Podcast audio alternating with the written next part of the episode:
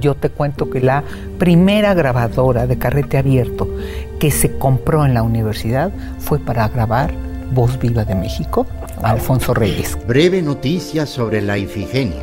Desde 1959 dirigí Voz Viva, que además me encanta esa colección porque son palabras de seres ausentes. Voz Viva Late, uno de los acervos sonoros más importantes de México y América Latina. De Rayuela, capítulo 7.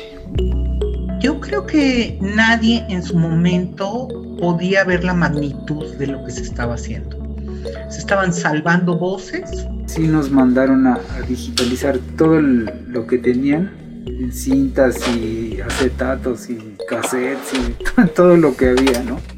Más de 600 cintas de carrete abierto con las voces de los principales protagonistas de la literatura en castellano, del arte y del pensamiento y el que padece el hecho de sus remordimientos y hasta el adolescente bajo de cuya sien arde la almohada, interroguen lo oscuro en mi persona. 285 títulos. El primer disco que tuve yo, Carlos Fuentes, y yo lo oía muy seguido porque me llamaba mucho la atención.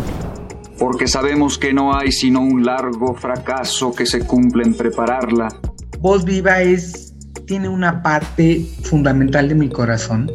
Hoy, más que nunca, Voz Viva Late, una serie de podcasts dedicados a momentos clave en la historia de la colección Voz Viva. Ponemos esta colección a tu alcance.